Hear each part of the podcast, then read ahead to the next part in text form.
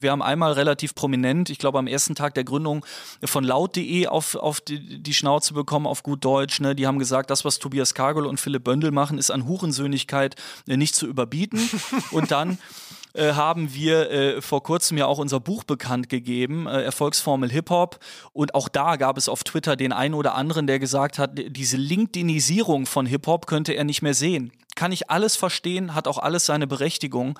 Ähm, aber wir glauben und wissen und denken und sehen, dass das, was wir tun, die Kultur bereichert und sie nicht ausbeutet. Wir möchten ganz bewusst den Kuchen für die gesamte Kultur vergrößern und auch Menschen aus der zweiten, dritten und vierten Reihe involvieren. Ja, wohingegen viele im Moment eher auf Spotify in die Playlisten gucken und sagen, ey, das sind die Top 10 Rapper, lass uns die doch irgendwie bei uns im, im TVC oder Online-Bewegtbild einbauen. Das ist halt mhm. so gar nicht unser Weg. Ich weiß, dass es viel, viel, viel gesünder ist, das Glück im Weg zu sehen und nicht nur im Ziel. Und das wünsche ich mir für mich, dass ich das Glück mehr im Weg sehe und nicht nur auf ein Ziel hoffe, das man dann wahrscheinlich vermeintlich auch nie erreicht. Thema Takt, der Hip-Hop-Business-Podcast mit Tobias Wilinski. Euch erwarten in dieser Thema Takt-Folge Schimpfwörter, aber auch Weisheiten. Zu Gast ist Philipp Böndel. Als Redakteur ist er 2003 beim Kölner Stadtanzeiger gestartet. Von 2008 bis 2010 hat er dann als Online-Redakteur bei hiphop.de gearbeitet. Dort hat er damals Tobias Toxic Kargol kennengelernt. Der ist mittlerweile sogar Herausgeber von hiphop.de. Und mit Tobias macht er seit 2020 auch den Podcast Learnings fürs Handelsblatt. Anfang des Jahres haben Tobias und Philipp bekannt gegeben, dass sie ihre Hip-Hop Consulting Company The Ambition gegründet haben. Was das genau bedeutet, erfahrt ihr im Interview. Erstmal habe ich Tobias Karol gefragt, warum er dieses Projekt denn ausgerechnet mit Philipp Böndel angeht. Warum ich mich entschieden habe, mit Philipp zu gründen, ist eigentlich einfach beantwortet. Er ist einfach richtig, richtig gut. Das Schöne an hiphop.de ist eigentlich von Anfang an, dass äh, eine Menge Talente einem begegnen, wenn man bei hiphop.de arbeitet, weil es einfach ein attraktives, geiles Projekt ist, was Bock macht. Und ähm, bei mir sind es jetzt schon über 15 Jahre, seit ich da irgendwann mal als Praktikant aufgeschlagen bin. Und äh, in der Zeit gab es einfach ganz viele Leute, die verschiedene lange Zeiträume bei HipHop.de gearbeitet haben und dann zum Teil auch weitergezogen sind und woanders Karriere gemacht haben. Und das ist jedes Mal wieder geil und äh, erweitert jedes Mal das eigene Netzwerk. Und einer davon war Philipp, der am Anfang, das wird er dir sicherlich erzählen, äh, mit seinem Blog halt richtig Welle gemacht hat und äh, wo wir dann gefühlt alle drei Tage darüber gesprochen haben, wann das denn jetzt mal ein Premium-Blog wird. Und dann war er in Rekordzeit Teil des Teams, weil ich einfach wusste, okay, der Typ hat Feuer, ich teste den mal, hey, könntest du hier mithelfen? Ich brauche innerhalb von 24 Stunden einen Kameramann für 36 Mafia in Amsterdam. Und natürlich hat er geliefert und so ging das weiter, also hat er immer weiter geliefert. Und als Manager hat er genauso in Rekordzeit Dinge gerissen und dann ist er in die Werbung und hat in Rekordzeit Dinge gerissen. Und wir waren immer weiter befreundet, immer weiter in Kontakt. Und ähm, deshalb war für mich klar, als ich das so abzeichnete, äh, dass das passen wird. Und noch mit dazu kam dann ja, dass wir uns schon vorher vor The Ambition, wir entschlossen hatten, gemeinsam einen Podcast anzufangen, Learnings beim Handelsblatt. Und das natürlich ein super Projekt war, um nach langer Zeit auch wieder gemeinsam an etwas zu arbeiten und zu sehen, wie gut das funktioniert und dass wir dabei gemerkt haben, wie gut wir uns ergänzen, dass wir in vielen Sachen auch völlig verschieden sind, so viele Gemeinsamkeiten wie wir haben, die die Basis dafür waren, regelmäßig Pizza essen zu gehen. Also unterschiedlich sind wir in der Arbeitsweise und das ist einfach eine super Ergänzung. Das haben wir einfach beim Podcast gemerkt. Ich glaube, wenn man ein etwas kleineres Projekt anfängt, ist das die beste Basis, um zu testen, ob man sich auch was Größeres gemeinsam vorstellen könnte. Wie bei so einem Pärchen, was irgendwann mal in Urlaub fährt und sich nach dem geglückten Kalaratjada-Urlaub entscheidet, Schatz, lass uns doch zusammenziehen. Genauso war das bei Philipp und mir. In Rekordzeit stellt sich Philipp gleich auch selbst vor, deswegen sage ich da gar nicht mehr so viel zu. Aber es geht in dieser Folge nicht nur um, ich sag mal, Agenturtalk, sondern auch um den Lebensweg von Philipp. Wie er damals an German Dream, dem Label von Echo Fresh oder dem Savage-Album Aura gearbeitet hat und wie er sogar über sein eigenes Label Musik von Lars Unlimited rausgebracht hat. Erstmal steht aber The Ambition im Vordergrund, wie Marken und Hip-Hop zusammenarbeiten können und im Idealfall alle davon profitieren können. Es geht auch um wissenschaftliche Ansätze und was Philipp zu dem Vorwurf meint, dass zwei weiße Männer jetzt die Hip-Hop-Kuh melken wollen. Folgt dem Thema Takt Podcast überall, wo es Podcasts gibt, um die nächste Folge mit Regisseurin und A&R Terry Elmer nicht zu verpassen und supportet diesen Podcast über paypal.me slash Thematakt. Mein Name ist Tobias Wilinski. Viel Spaß mit dem Interview. Herzlich willkommen, Philipp Böndel. Im Intro werde ich dich schon ein bisschen introduced haben, aber wir starten direkt mit der ersten Frage. Wer ist Philipp Böndel? Philipp Böndel ist ein äh, junger Mann mit einem sehr langen Bart und sehr wenigen äh, Haaren auf dem Kopf, geboren in Dormagen zwischen Köln und Düsseldorf, ähm, tendierte aber immer deutlich mehr zu Köln, deswegen auch großer Fan des ersten FC Köln, ganz wichtig. Ähm, bin dort ähm, aufgewachsen, habe Abitur gemacht, irgendwann eine Ausbildung zum Mediengestalter, während dieser Ausbildung begonnen zu bloggen. Natürlich bei hiphop.de. Damals hatte man einen Blog einfach bei hiphop.de. Darüber habe ich Tobias Toxic Cargold kennengelernt, durfte dann irgendwann Mitglied der hiphop.de Redaktion werden. Darüber habe ich wiederum Echo Fresh kennengelernt, durfte dann ähm, zusammen mit Echo und äh, Ralf Jakobs German Dream mit aufbauen bzw. weiter ausbauen. Das habe ich eine ganze Zeit lang gemacht, bin dann über Falk Schacht an Lars Unlimited gekommen. Hab äh, sehr viel Zeit mit Lars verbracht, war mit ihm unterwegs, hab über Lars dann Savage kennenlernen dürfen. Wir befinden uns jetzt so im Jahr 2010, 2011. Durfte dann eine Zeit lang an Savage äh, Seite an seinen Dingen arbeiten, unter anderem an Aura. Und äh, ja, habe viele Dinge gesehen, erlebt, gemacht, getan, aber ehrlicherweise nie Geld verdient mit dem ganzen äh, Zeugs, denn ich war genau zu der Zeit da, wo niemand mehr CDs gekauft hat und Spotify war noch nicht Spotify und wir waren den ganzen Tag damit beschäftigt, Rapid Share Links aus dem Netz zu nehmen. Vielleicht erinnert sich der eine oder andere noch. Mhm. Und das hat dann leider auch meine Frau gemerkt, dass ich kein Geld verdiene und die meinte dann irgendwann, hör mal Meister, den ganzen Tag mit Rappern hängen, kein Geld verdienen, finde ich eher so drei Minus. Ähm, wie sieht denn Plan B aus? Und Plan B war dann die Werbung ich bin dann 2014 äh, abgebogen in die Werbebranche, bin äh, dankenswerterweise von Butter aufgenommen worden, ohne jegliche Vorerfahrung in der Werbewelt, habe dort als Junior PM äh, bzw. Junior Berater PR New Media, relativ komplizierter Titel, äh, begonnen, äh, bin relativ schnell aufgestiegen, nach dreieinhalb Jahren Geschäftsführer geworden, dann 2019 in den Vorstand vom GWA berufen worden, GWA Gesamtverband Kommunikationsagenturen habe dann ähm, in der ersten Corona-Welle einen Podcast gestartet mit Tobias Toxic Cargol. Also da haben die Wege dann wieder zusammengefunden und aus diesem Podcast heraus sind Gespräche entstanden, aus denen dann wiederum Anfang dieses Jahres The Ambition resultierte. The Ambition, Deutschlands erstes Beratungsunternehmen für Hip-Hop-Kultur. Und ich freue mich riesig, heute bei dir sein zu dürfen und ein wenig dazu zu schnacken. Wow, ein beeindruckender Monolog auf jeden Fall. Aber jetzt hast du mir die Frage ja gar nicht beantwortet. Du hast mir jetzt eine ganze Geschichte erzählt, aber die Frage war, wer ist Philipp Böndel? Das sollte eher so ein psychologisches Ding werden und du hast dich auf Aussehen und deine Geschichte beschränkt, Mensch. Ja, ja. Ähm, Philipp Böndel ist ein ähm, selten ruhender, sehr ambitionierter, teils auch anstrengender, aber immer offener, ehrlicher und fairer Zeitgenosse. Warum anstrengend? Ach, weil ich dazu tendiere, ähm, die Messlatte, die ich an mich anlege, an alle anderen auch anzulegen. Ähm, trotz meiner inzwischen 35 Jahre habe ich mir das noch nicht abtrainieren können, äh, arbeite da aber sehr eifrig dran. Und da äh, die Messlatte, die ich an mir selber anlege, leider auch relativ hoch ist, ähm, kann ich zuweilen anstrengend sein, wenn ich das Gefühl habe, dass andere ihre Messlatten woanders hinlegen. Und wo legst du bei dir selbst denn gerade die Messlatte an? Naja, in allererster Linie geht es mir gerade darum, meinen lang gehegten äh, Traum äh, vom Unternehmertum zu verwirklichen, äh, den erfolgreich zu verwirklichen, im besten Fall Fehler zu vermeiden, die andere vor mir gemacht haben. Ähm, wir haben ja das große Glück, von vielen tollen Menschen lernen zu dürfen, dank YouTube, dank Podcasts, dank persönlicher Gespräche und Kontakte. Und deswegen wäre meine Messlatte gerade ein erfolgreiches Unternehmen aufzubauen, das schnell wächst, das schnell an Relevanz gewinnt und hoffentlich in den nächsten Jahren äh, Impact hat in der mhm. Marketing- und Kulturwelt. Okay, da sprichst du jetzt von The Ambition, ne? weil Butter, äh, Butter heißt es, äh, die Agentur, die leitest du ja auch als Geschäftsführer. Genau, ich bin weiterhin Geschäftsführer Beratung digital der Kreativagentur Butter und ähm, ja, The Ambition ist quasi mein anderes Standbein. Aber momentan könnte ich mir vorstellen, investierst du mehr Zeit in The Ambition, richtig?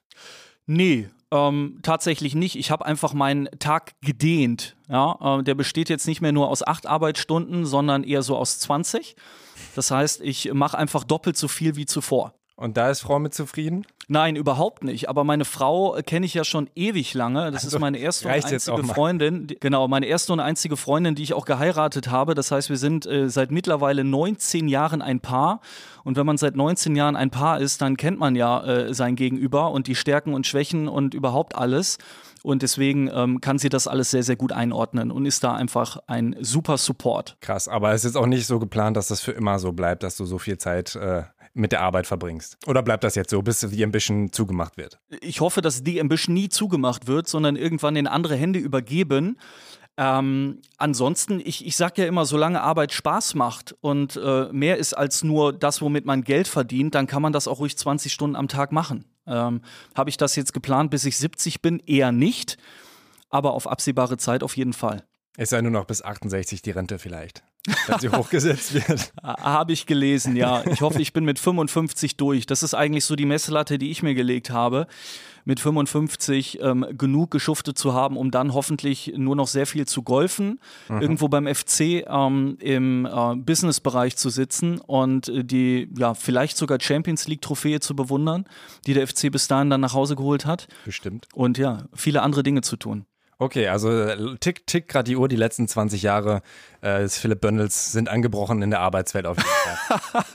das könnte man so sagen, ja. T-20. The Ambition ist keine Agentur, wie fälschlicherweise häufig äh, bezeichnet wird, oder keine Kreativ-Werbeagentur, sondern Immer. eine Consulting Company. Was ist genau. denn der Unterschied zwischen Agentur und Consulting Company? Ich glaube, das kann man anhand der Wertschöpfungskette ähm, sehr, sehr gut festmachen. Und ich sage immer, wir haben die Wertschöpfungskette nach vorne hin verlängert, indem es uns nicht mehr darum geht, den Marketingtopf ähm, aufzuteilen und zu sagen, ey, du hast eine halbe Million Euro Marketingbudget, investier doch mal 25.000 Euro in Hip-Hop und Hip-Hop bedeutet dann für dich leider häufig Rap und dann macht man am Ende irgendwie was auf TikTok, sondern wir gehen hin und stellen erstmal die Relevanz der Kultur heraus, ja, und machen eben deutlich, du hast es hier nicht nur mit einer Musik zu tun, sondern mit einer Kultur, die 1907, äh, 1973 ihren Ursprung hatte in der Bronx.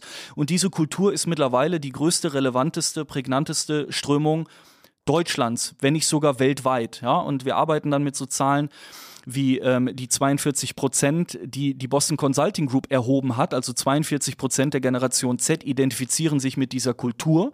Damit erreichen wir beinahe die Hälfte aller jungen Menschen in Deutschland. Und wenn man sich die Hälfte der jungen Menschen so vor Augen führt, dann stellt man fest, Mensch, davon sind ja auch viele, viele, viele Zielgruppe meiner Unternehmung, meiner Marke etc. Und mhm. wir bauen eben Brücken zu diesen Menschen und unsere Brücke ist dann eben Kultur weil wir glauben, dass äh, Kultur eben verbindet. Und ähm, da sehr, sehr viel bewirken kann. Und äh, das sind halt Felder, die eine Kommunikationsagentur so klassischerweise nicht bedient. Und wir haben uns auch ganz bewusst vorgenommen, in der vertikalen und nicht in der horizontalen zu skalieren. Das heißt, wir wollen nicht weitere Gewerke andocken und irgendwann dann auch Suchmaschinenmarketing machen, sondern wir bleiben spitz auf Hip-Hop-Kultur und gehen da in die Tiefe, so tief wie es irgendwie nur geht.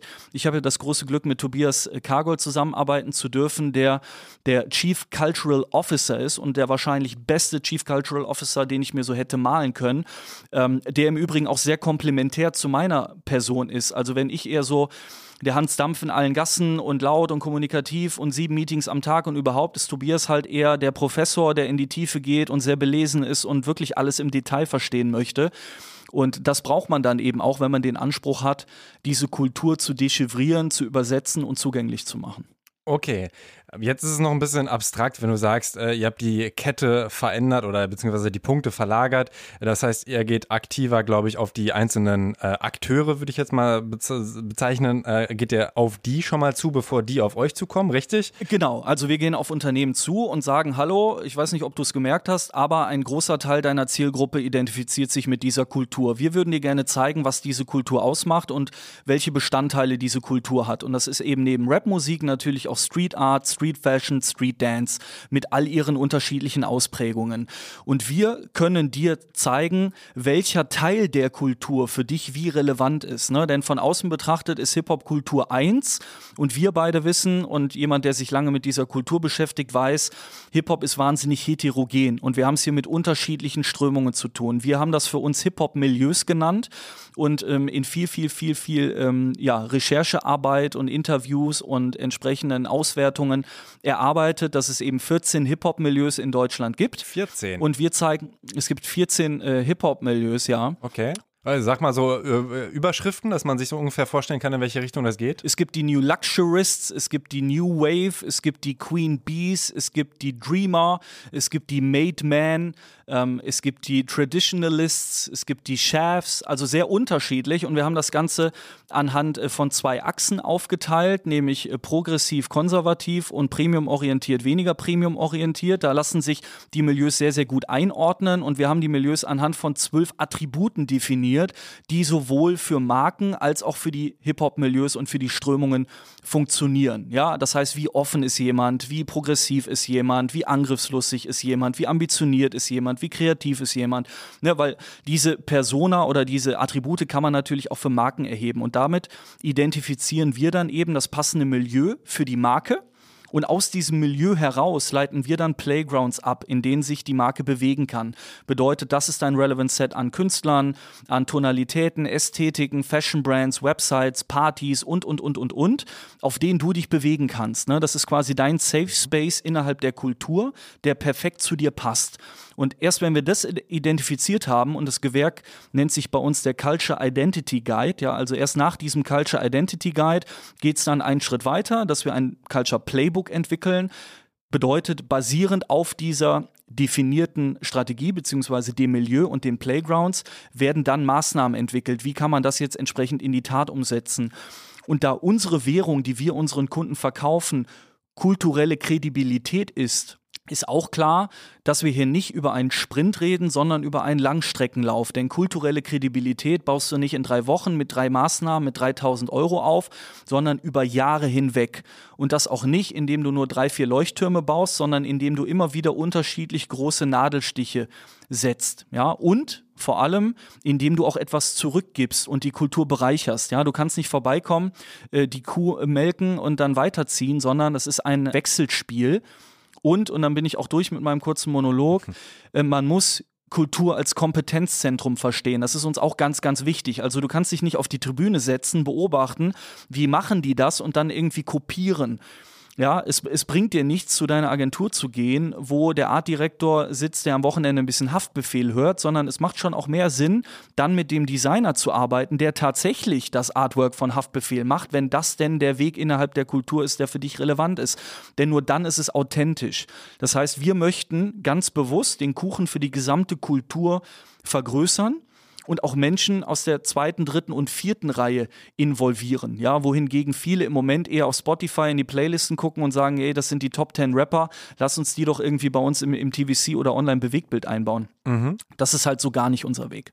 Okay, ich würde es gerne trotzdem an Beispielen klar machen. Ihr habt bis jetzt bekannt gegeben, dass ihr äh, mit Red Bull zusammenarbeitet, mit Pernod Ricard und mit der Basketball-Bundesliga. Kannst du anhand dieser Beispiele vielleicht schon mal so zumindest den Anfangsweg aufzeigen? Wie seid ihr auf die zugegangen? Habt dann auch gesagt, guck mal, wir haben das und deswegen äh, entdeckt, dass das super passen würde und vielleicht schon erste Konzepte, ähm, die ihr mit den Leuten geplant habt? Würde ich wahnsinnig gerne, kann ich allerdings nicht im Detail machen, weil mhm. wir natürlich entsprechende Vereinbarungen unterschrieben haben. Aber ich glaube, ich kann ähm, so viel verraten, zum Beispiel am Beispiel unseres Kunden Pernod Ricard. Die haben ja unterschiedliche Marken und äh, wir wurden geilerweise mit den beiden Marken Havana Club und Chivas Regal ähm, konfrontiert ne, oder angefragt. Und es ging Pernod Ricard und geht auch immer noch Pernod Ricard darum, beide Marken in der Hip-Hop-Kultur zu positionieren, aber so, dass sie sich eben nicht im Weg stehen, nicht mit den gleichen Künstlern arbeiten, nicht auf den gleichen Partys auftauchen, sondern beide Teil der Hip-Hop-Kultur werden, aber eben an unterschiedlichen Stellen. Und das ist halt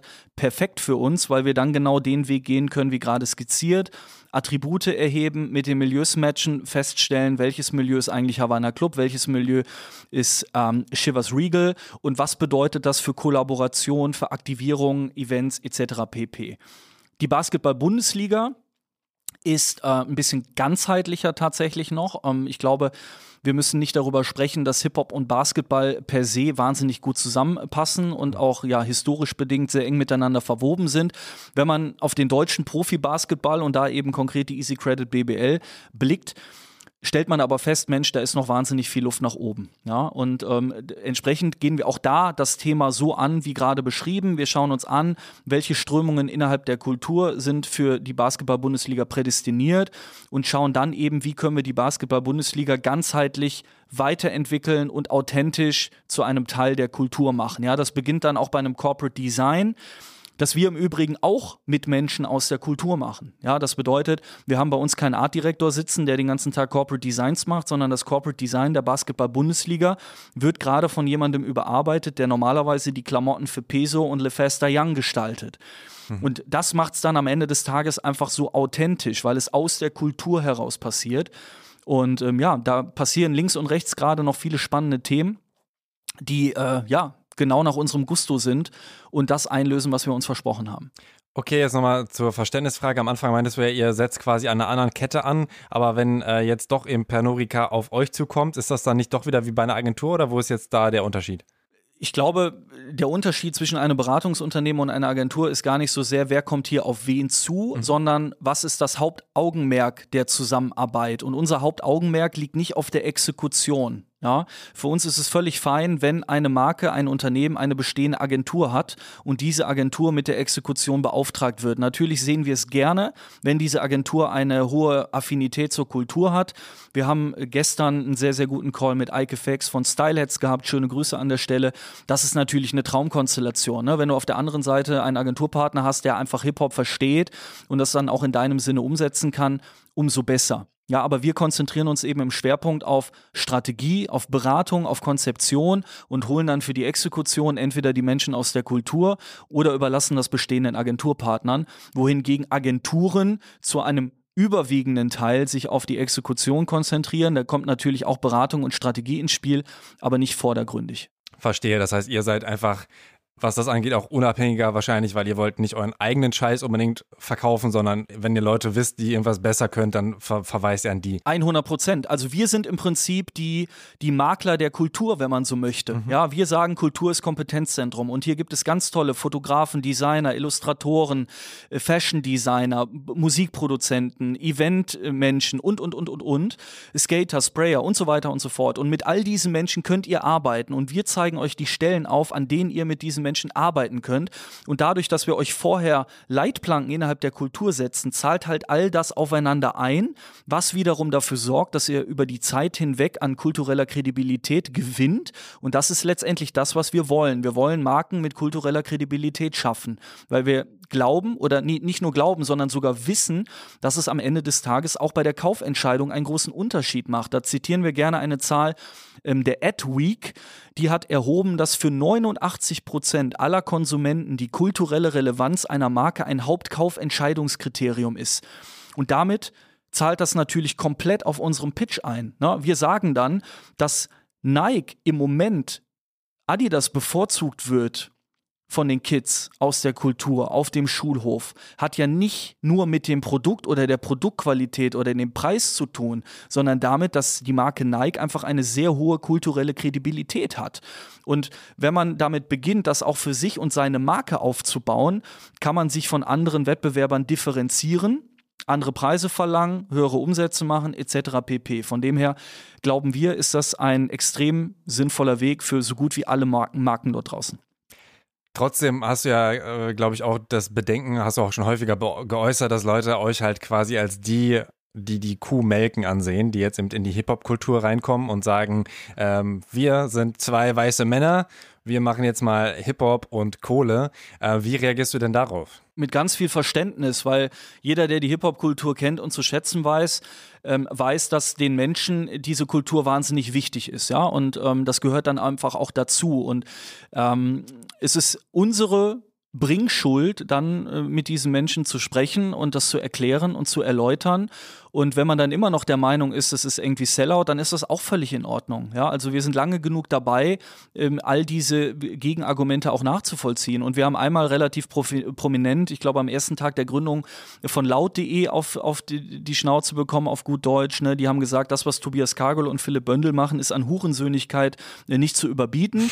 und dann äh, haben wir äh, vor kurzem ja auch unser Buch bekannt gegeben, äh, Erfolgsformel Hip-Hop.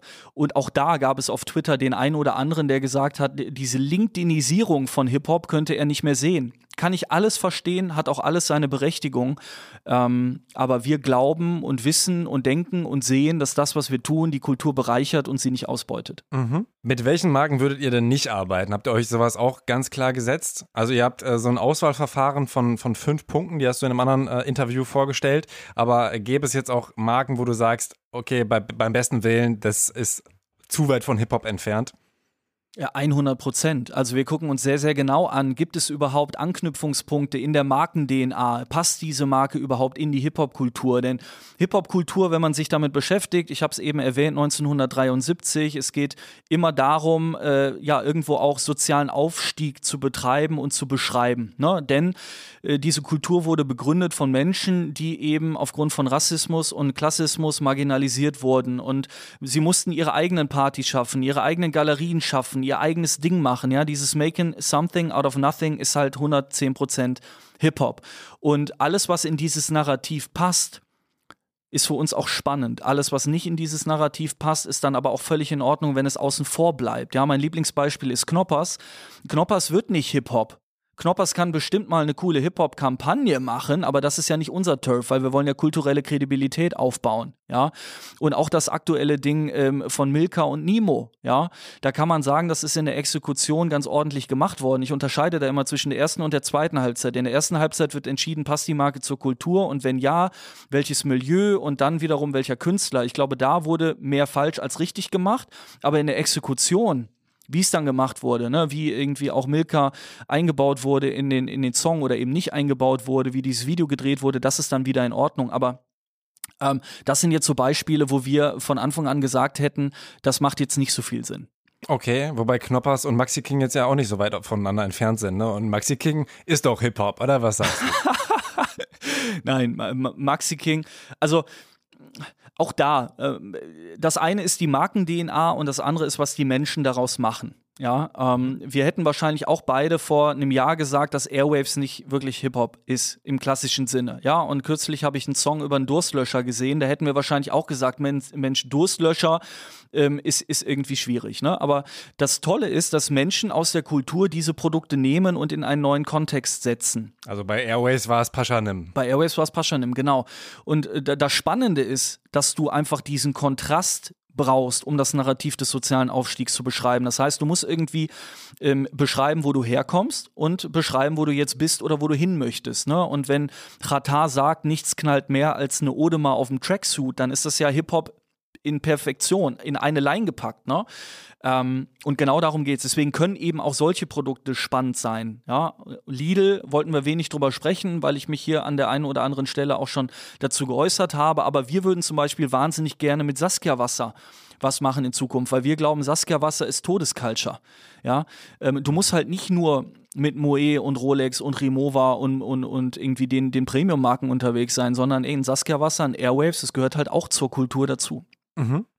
Und nochmal weniger offensiv gefragt, ähm, was wäre denn auch noch eine Marke, wo du sagst, ginge, aber sehe ich als sehr große Herausforderung? Knoppers hast du jetzt ja gesagt, glaube ich, wird nichts, aber gibt es sowas, wo du sagst, boah, da wäre viel Arbeit zu tun, dass man da fünf Jahre später sagt, das äh, ist, ist Hip-Hop oder hat eine Connection? Volvo. Die bauen tolle Autos, die sehen auch gar nicht so schlecht aus, die sind auch State of the Art und die kosten einiges an Geld und kann sich auch alles nicht irgendwie jeder leisten. Aber äh, und da ist vielleicht sogar eine Chance. Also wenn ich äh, gleich meinen Kollegen Jay-Z anrufe und Jay-Z sagt, komm Dicker, ich tue dir den Gefallen, ich fahre jetzt fünf Jahre Volvo, dann könnte es passieren, dass Volvo auch eine Marke mit kultureller Kredibilität wird. Aber das ist schon auch eine Herausforderung. Mhm. Ähm, du hast gerade bei der Lidl-Kampagne, da war dein Vorschlag, dass man doch eher, statt dass man irgendwie mal einen Werbespot produziert, überlegt, dass man zum Beispiel Musik zusammen äh, erstellt. Also da zum Beispiel ein, eine Challenge, wo man Beats hochlädt und wie hast du dir das dann weitergedacht? Nee, tatsächlich anders. Also mir ging es darum, dass Lidl ein Enabler ist. Ja? Also Lidl ist ja ein Discounter, wie wir wissen und Discounter bedeutet, ich ermögliche Menschen für ein, ein geringes Entgelt viel Ware zu, in, in guter Qualität irgendwie äh, äh, zu, zu verkaufen. Ne? Du weißt, was ich meine. So. Also sie ermöglichen mir ein Leben auf einem hohen Niveau zu einem kleinen Geld. So. Und diese Enabler-Positionierung würde ich an der Stelle von Lidl auch in der Kultur einnehmen. Das heißt, ich mache Menschen etwas möglich und ich, ich befähige sie zu etwas. mein Gedanke war dann, warum nicht eine Plattform bauen, zum Beispiel Arbeitstitel Beats bei Lidl, auf der sich junge aufstrebende Rapper und Rapperinnen geile Beats runterladen können. Also so wie ich mir meine Beats damals bei Soundclick oder äh, anderen äh, Portalen runtergeladen habe, warum nicht sowas machen, ja? Und dann kommt acht Wochen mal OZ vorbei oder Mixu und McCloud oder Young Mash und äh, die hauen dann auch mal ein Beat da in, in den Topf rein. Aber sowas ist doch irgendwie geil, ne? Eine Plattform, die Menschen befähigt, die 365 Tage im Jahr erreichbar und verfügbar ist, etwas zur Kultur beiträgt und gleichzeitig dafür sorgt, dass die Marke Lidl kulturelle Kredibilität aufbaut. Damit alleine bist du noch nicht am Ziel, aber es wäre ein wahnsinnig gelungener Start und meiner Meinung nach das bessere Fundament für die nächsten Jahre, als äh, das besagte Video, in dem dann zu allem Überfluss noch der Kollege äh, Azad, äh, der ja, wie wir alle wissen, eine Legende ist, äh, nur zweimal böse in die Kamera gucken darf. Gibt es denn Beispiele, wo das schon geklappt hat, wo du sagst, ey, da haben die wirklich gut zusammengearbeitet. Da haben die vielleicht auch sogar gut Enabler-Position eingenommen, jetzt auch weltweit gedacht. Also ob das jetzt irgendwie in den USA war oder so, wo du sagst, ähm, das habe ich gesehen, diese Kooperation und da habe ich gedacht, wow, das ergibt auf jeden Fall voll Sinn. Ich, ich glaube sogar, man muss nicht mal in die USA gucken. Ich bin ein großer Fan von dem, was Larette für Jägermeister macht. Also ich finde auch so Aktionen wie jetzt das äh, Mini-Album von Casey und Summer, finde ich gut. Ja, und äh, ich finde vor allem auch die Kontinuität gut ja, dass da nicht einmalig mit ein bisschen Geld irgendwie was gemacht wurde und irgendwer hat das Video bezahlt bekommen, sondern es wird kontinuierlich immer wieder was an den Start gebracht und vor allem auch investiert und neue kreative Wege gegangen. Und ähm, das wäre so ein Case, der mir spontan einfällt, ähm, den ich sehr, sehr gut finde. Ja, Jägermeister ist ja eh schon sehr lange dabei, auch sowas, was irgendwie Splash-Bühne angeht oder so. Und äh, häufig sind ja auch gerade, wir haben ja auch euren Partner Pernod Ricard schon angesprochen, häufig sind ja auch gerade die, die Alk verkaufen, ähm, dann irgendwie gerne bereit, Kohle zu geben. Ich glaube auch, weil da teilweise die Kooperationspartner wegfallen oder hier und da Werbeverbote, wie Tabak zum Beispiel, darf ja, glaube ich, gar nicht überall und äh, irgendwie beworben werden. Da gibt es ja Auflagen. Wie gehst du denn damit um? Also ist es für dich schon so ein Punkt, wo du sagst, ah, ich würde eigentlich lieber, sag ich mal, Produkte bewerben, die jetzt gesund sind? Die politisch korrekte Antwort wäre ja. Für mich persönlich ist das kein übergeordnetes Thema, sondern ich konzentriere mich gerade im, im Kern auf, auf, die, auf die Kultur. Ja, und ähm, wir möchten die Kultur bereichern. Äh, wir möchten, dass Marken in diese Kultur investieren und dadurch besser und erfolgreicher werden. Und natürlich gibt es für uns auch Grenzen. Ja, ähm, gerade wenn es um den Bereich Fashion geht, Fast Fashion äh, ist so ein Thema, das insbesondere auch Tobias ein Dorn im Auge ist.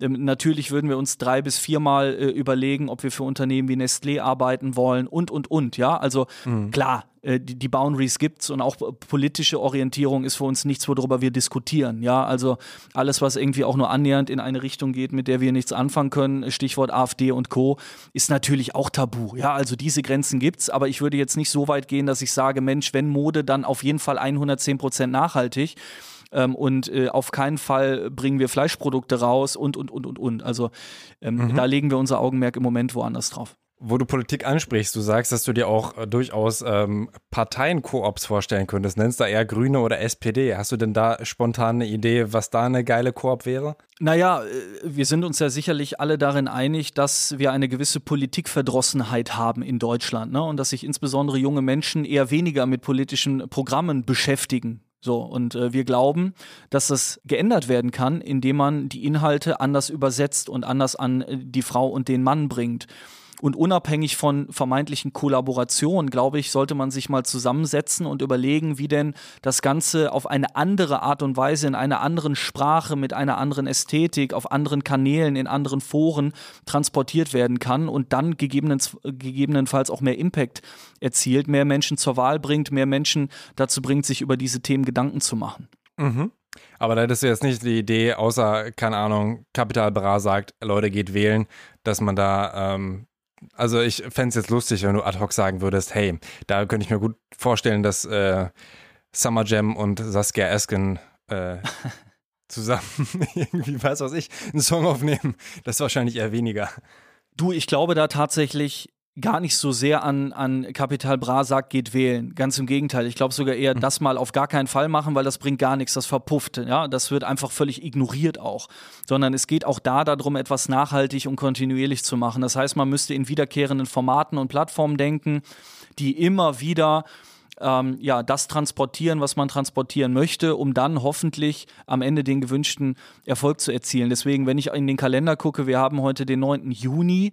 Ähm, Bundestagswahlen sind, glaube ich, am 23. September, wenn ich mich jetzt nicht völlig täusche, auf jeden Fall so um den Dreh ähm, das ist jetzt schon zu spät. Also du wirst in den nächsten drei Monaten nichts auf die Beine stellen können, das signifikant mehr Menschen aus der Kultur an die Wahluhren bringt. Ähm, das sollte man äh, ja früher angehen.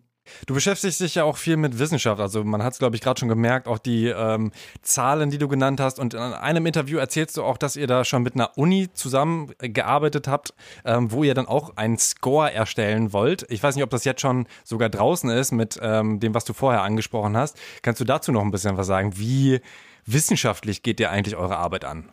Gerne, ähm, sehr wissenschaftlich, weil wir wissen, dass man das braucht, um die richtigen Argumente zu haben, um dann auch Menschen jenseits der Marketingabteilung zu überzeugen. Ne? Denn wir sprechen mit vielen Menschen in Unternehmen, die sagen, Mensch, mich, mich, musst du nicht überzeugen, aber mein Chef, aber mein Chef oder den CEO. Und wenn du den CEO mal triffst, dann wart mal ab und überhaupt, ne?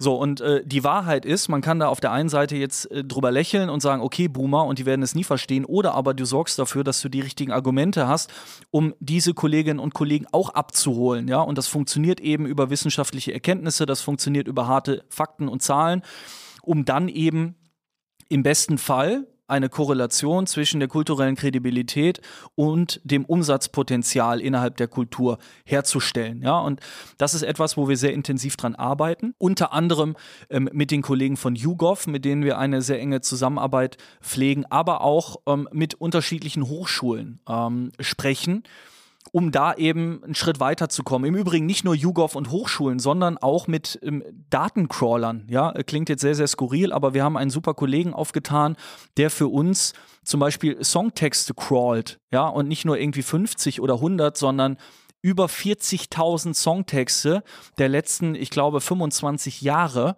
um auch da wiederum Schlüsse zu ziehen und zu gucken, hey, wie hat sich denn die Nennung einzelner Marken entwickelt über die Zeit? Und dann kann man feststellen, ach Mensch, komisch, Mixery wird ja gar nicht mehr erwähnt seit zehn Jahren.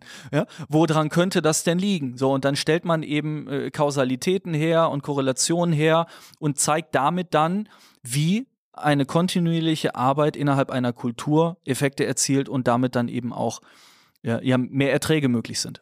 Das Feature hatten wir auch auf der Genius-Seite auf jeden Fall, da habe ich ja damals gearbeitet. Da konnte man auch einfach eingeben, ich weiß nicht, ob es das immer noch gibt. Früher hieß es, glaube ich, einfach Rap-Stats und da hast du dann auch äh, einfach irgendwas eingegeben und dann die Anzahl der, der Nennungen im Zeitverlauf gesehen. Aber jetzt ist es mit Sicherheit noch ein bisschen akkurater. Aber das ist eigentlich ein ganz gutes Beispiel mit Mixery. Da habe ich nämlich mit Falk Schach drüber gesprochen, auch wie das Ganze kam und so weiter, eben Mixery Raw Deluxe. Ähm, aber wenn du jetzt sagst, es wird seit zehn Jahren nicht mehr genannt, haben die dann äh, ihre anfangs gute Strategie jetzt irgendwie vergessen, besser zu adaptieren oder wie kommt das? Ja, offenkundig.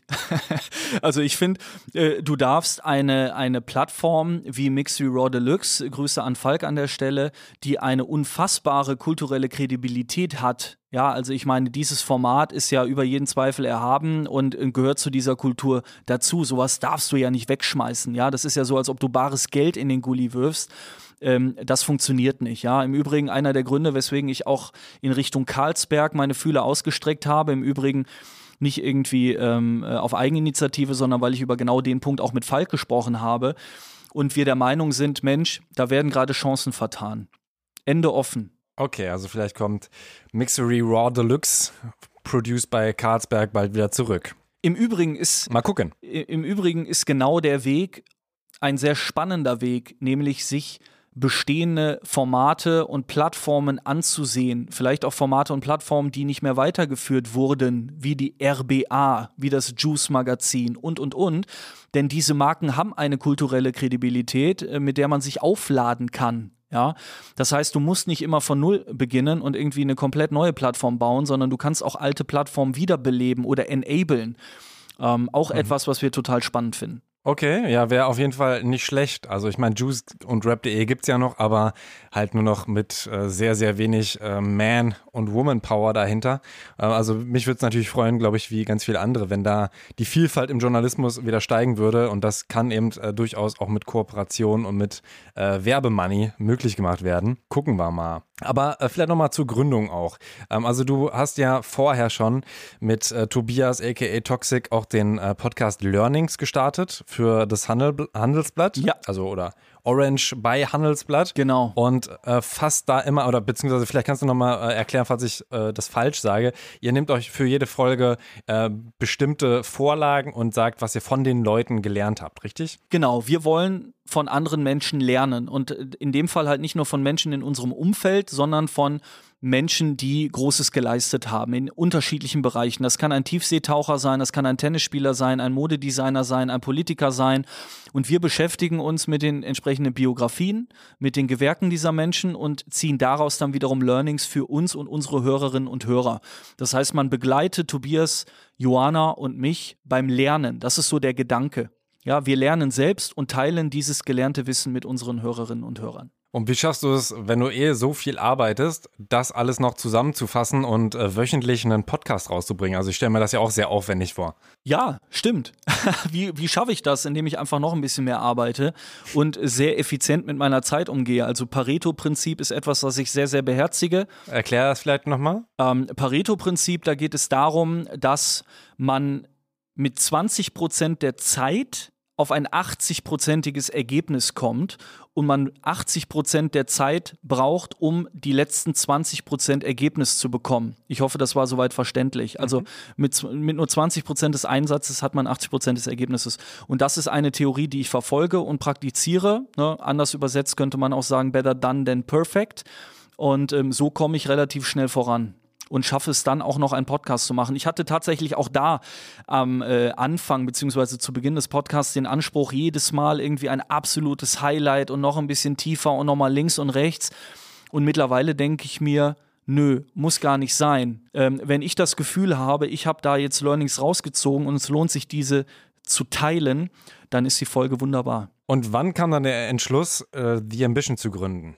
Der kam Mitte 2020 tatsächlich. Ich bin auf Tobias zugegangen und habe mit ihm darüber gesprochen, ob er sich vorstellen könnte, mit mir etwas zu gründen. Und mir war wichtig, dass es sich um Hip-Hop dreht, denn bei all den Erfolgen und Learnings innerhalb der Werbewelt habe ich immer wieder gemerkt, dass mein Herz für diese Kultur schlägt und, und auch nicht aufgehört hat zu schlagen und dass es einfach nochmal etwas anderes ist, ob man wirklich zu 120 Prozent Passion für etwas hegt. So, und äh, er konnte sich das vorstellen.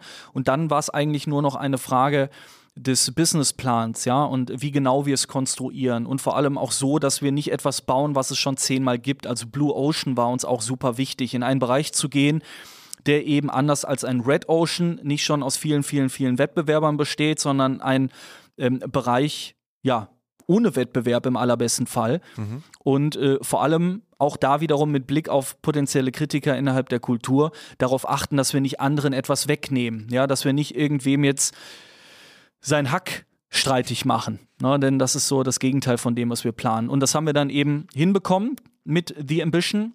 Das Ganze dann entsprechend konstruiert, gebaut, gemacht, getan, ähm, mit äh, ja, Banken gesprochen, alles, was eben dazugehört und sind dann im Januar offiziell an den Start gegangen. Wie viel musstet ihr denn investieren für den Launch? Wie viel mussten wir investieren? Äh, initiale Kosten für Webseite, ähm, Marketing und alles, was dazugehört, waren, lass mich nicht lügen, ich glaube so 35.000, 40.000 Euro. Ähm, bis halt irgendwie Corporate Design, Website und so weiter standen. Und äh, ja, die, die, Kosten wurden nach Launch nicht weniger. Also ich glaube, äh, 100.000 Euro sind eine gute Summe und ein Tipp an alle, die man sich zur Seite legen sollte oder organisieren sollte, um so ein Ding dann auch zu gründen und länger durchzuhalten als zwei, drei Monate. Das war uns eben auch wichtig. Ne? Ähm, da jetzt nichts zu bauen, wo wir ab dem zweiten Tag auf Geld angewiesen sind. Mhm. Ja, weil dann kommst du in die Bredouille und musst plötzlich äh, Aufträge annehmen, die eigentlich nicht zu dir passen oder du nicht annehmen möchtest. Dann musst du plötzlich doch äh, Nemo für Milka bucken. Mhm. Ja, no front an der Stelle. Aber das ist ja, da würden wir ja direkt unseren Pitch konterkarieren. Und deswegen haben wir gesagt, wir müssen das Ding so aufbauen, dass wir all diese Dinge, die nicht zu The Ambition passen und die vor allem nicht zu unserem Pitch passen, ablehnen können. Mhm. Und wenn das ein Jahr dauert, dann dauert das ein Jahr. Wenn das anderthalb Jahre dauert, dauert es anderthalb Jahre. Aber wir sind da und wir bleiben da. Deswegen schafft euch alle eine solide Decke und ähm, die sollte dann auch schon im besten Fall sechsstellig sein. Okay. Und ähm, ich habe ja schon vorher gesagt, ihr habt da relativ krasse Auswahlkriterien, mit wem ihr überhaupt eben zusammenarbeiten wollt. Ähm, zum Beispiel das Budget, da sagst du auch, dass die Leute jetzt nicht unbedingt nur 20.000 in TikTok investieren wollen.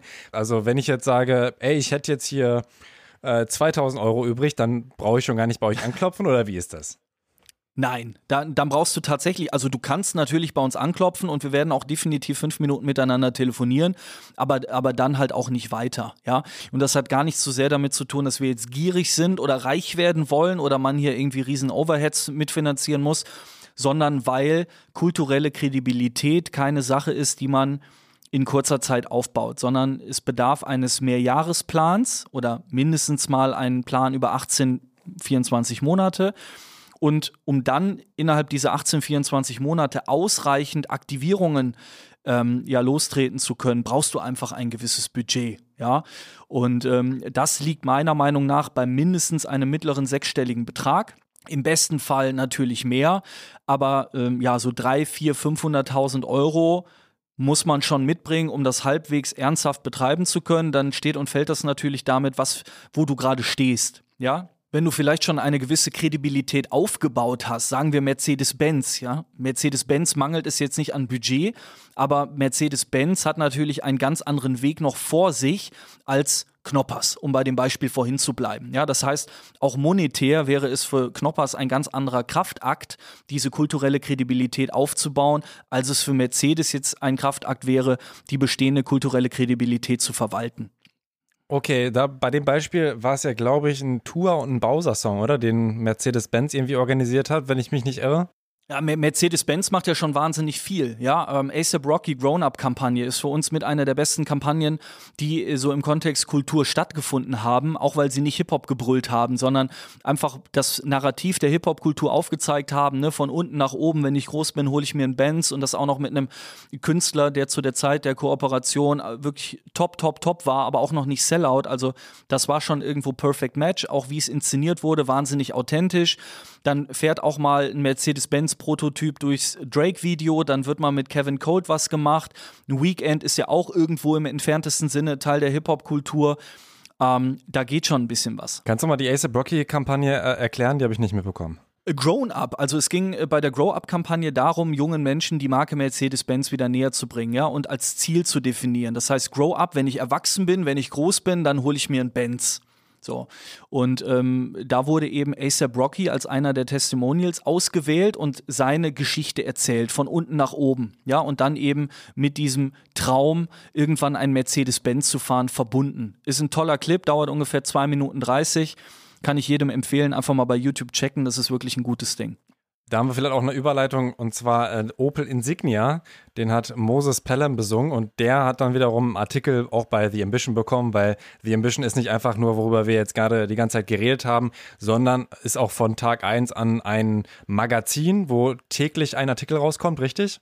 Auf Englisch? Genau, Genau, also ist ein B2B-Magazin. Ne? Es geht jetzt nicht darum, hiphop.de und rap.de und Backspin irgendwie Konkurrenz zu machen, sondern wir haben natürlich ganz viel Aufklärungsarbeit vor uns. Das heißt, ein gewisser Teil unserer Zeit ist ein Evangelisieren und äh, darüber aufzuklären und zu informieren, was alles möglich ist. Und dazu gehört eben auch laufende Cases, bestehende Cases, neue Cases ähm, in Schaufenster zu stellen und unsere potenziellen Kunden darauf aufmerksam zu machen und zu sagen, guck mal hier, da passiert gerade wahnsinnig viel. Und dankenswerterweise passiert so viel, dass wir die Möglichkeit haben, da täglich einen Artikel rauszuhauen. Und du hast völlig recht, das haben wir auch zu Opel Insignia gemacht, beziehungsweise dem Song Insignia von Moses Pelham.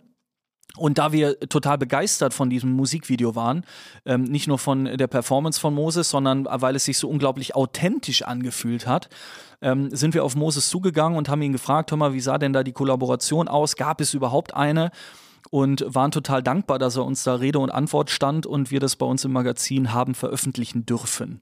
Das ist ja eh ein großer Vorteil in der Musikindustrie und auch für euch, dass ihr einfach durch die jahrelange Arbeit direkte Kontakte habt. Also vermutlich auch bei Moses Pelham einfach direkt äh, per WhatsApp oder direkt anrufen genau. könnt, hey, kannst du mir das rüberschicken. Genau. Und äh, das erleichtert dann natürlich auch eine Zusammenarbeit im Gegensatz zu, man muss da irgendwie eine Mail schreiben und dann muss es an den CEO weitergeleitet werden und so weiter. Ja, 100 Prozent. Das verstehen im Übrigen auch viele Kolleginnen und Kollegen von mir nicht oder haben es nicht verstanden, als wir The Ambition gegründet haben. Ich habe dann immer erklärt, was wir alles machen können. Dann hieß es immer, ja, aber äh, wenn ich Cool Savage buchen will, dann buche ich doch Cool Savage. Ich so, naja, aber es ist schon ein großer Unterschied. Ne? Also ob du jetzt Cool Savage bei WhatsApp schreibst und sagst, hör mal, Dicker, so und so, hast du da Bock drauf? Und ne, dann kannst du ganz anders mit einem Künstler arbeiten, als wenn du irgendwie beim Manager vorstellig wirst und dem erstmal ein Pitch-Deck schicken musst und, und, und, und, und. So, das ist schon nochmal eine andere Art der Zusammenarbeit. Und ähm, du hast völlig recht, das haben wir natürlich der langjährigen Verbundenheit mit dieser Kultur zu verdanken und dadurch, dass Tobias ja ein äh, gewichtiger Teil von The Ambition ist, äh, haben wir da natürlich auch allerbeste Drähte.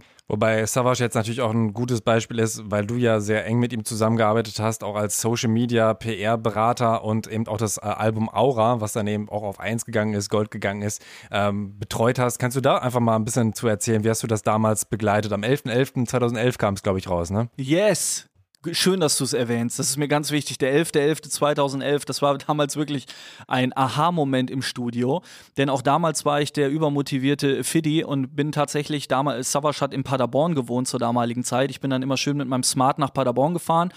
Ähm, ich war immer der mit dem Smart und hatte wirklich ein Plakat dabei und habe auf dieses Plakat so eine Roadmap gemalt, irgendwie mit Monaten und was könnte man machen. Und dann war tatsächlich am Ende dieses Plakats der 11.11.2011 und wir haben gesagt, Mensch, komm, das ist das Datum, lass uns durchstarten. Und ich war im Prinzip, wenn man so möchte, der Junge für alles. Savas hatte ja mit David Laube einen tollen Manager, der das alles hinter den Kulissen gesteuert hat. Und ich war dann einfach der Typ an, an der Front, wenn man so möchte, oder im Studio oder an Savas Seite, der einfach die ganze Zeit von links nach rechts gesprungen ist und immer wieder versucht hat, Impulse zu setzen. Und das ist letztendlich auch das, glaube ich, was mich ausmacht. Ja, also es geht nicht darum, dass ich in den Raum komme, ruhig bin, drei kluge Sachen sage und wieder gehe, sondern ich bringe einfach Energie mit in den Raum, an den Tisch, in die Gruppe.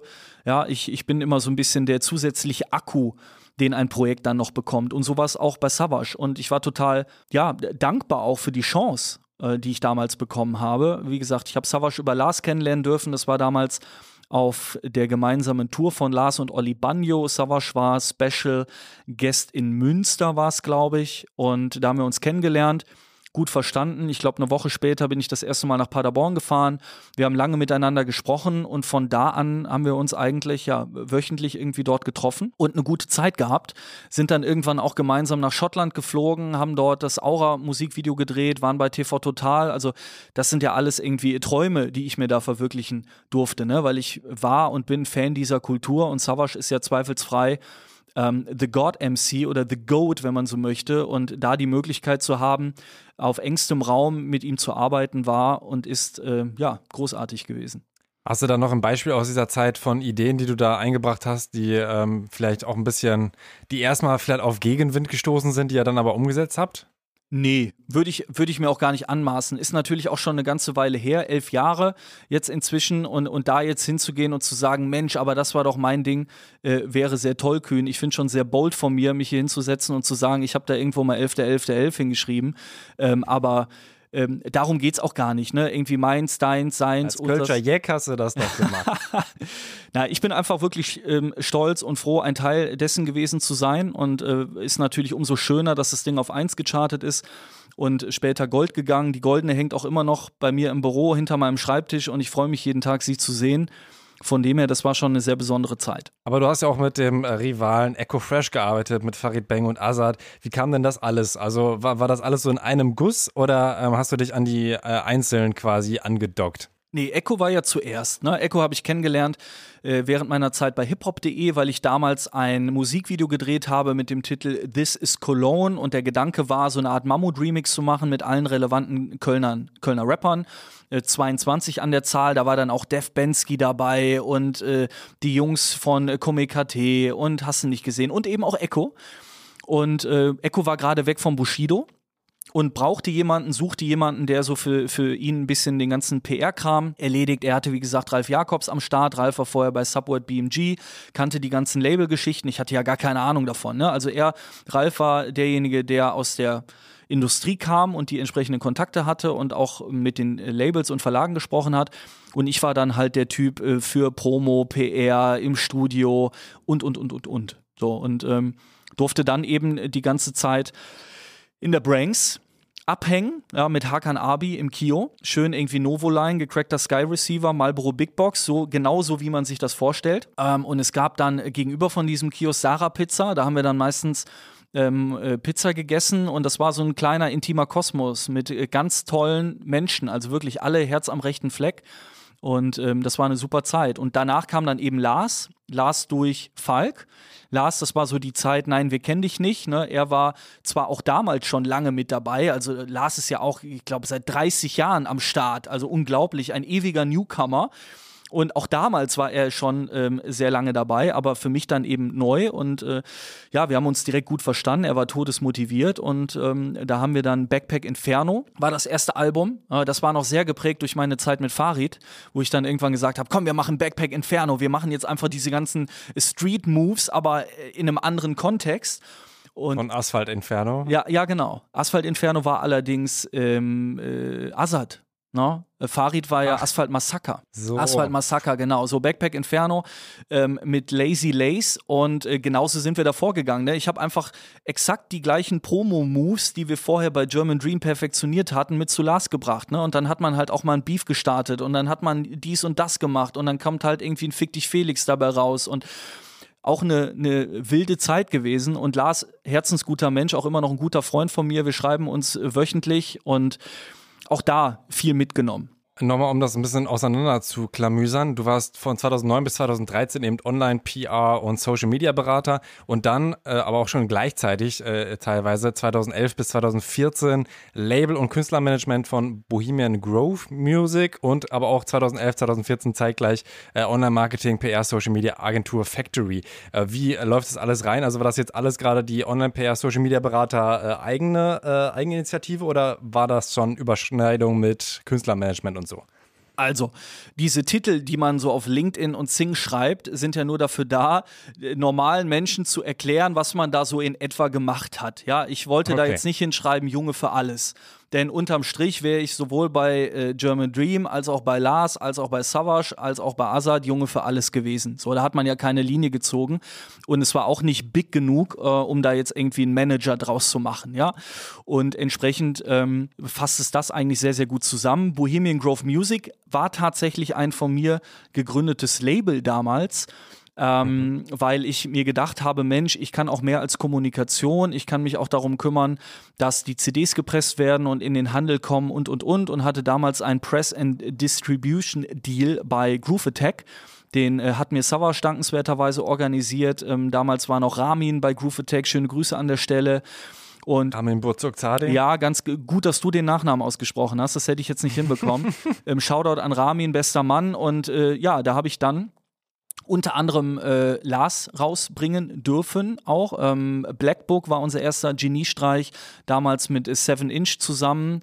Ähm, dann äh, kam im Herzen Kind, das äh, hat leider nicht ganz so funktioniert und äh, das war dann auch so eine Zeit, aus der ich dann wiederum heute Learnings gezogen habe, weil damals war meine Finanzdecke eben nicht so proper wie heute, mhm. ähm, was dann eben dazu geführt hat mit Retouren und allem, was dazugehörte damals, dass du sowas nicht durchhältst, ja, und ähm, deswegen war dann Bohemian Grove Music irgendwann auch Geschichte und äh, ich habe mich dann Richtung Werbewelt orientiert. Okay, also das war wirklich ein finanzieller Grund, dass du gesagt hast, okay, komm, kein Bock mehr, ich gehe zu Butter GmbH. Ja, 100 Prozent.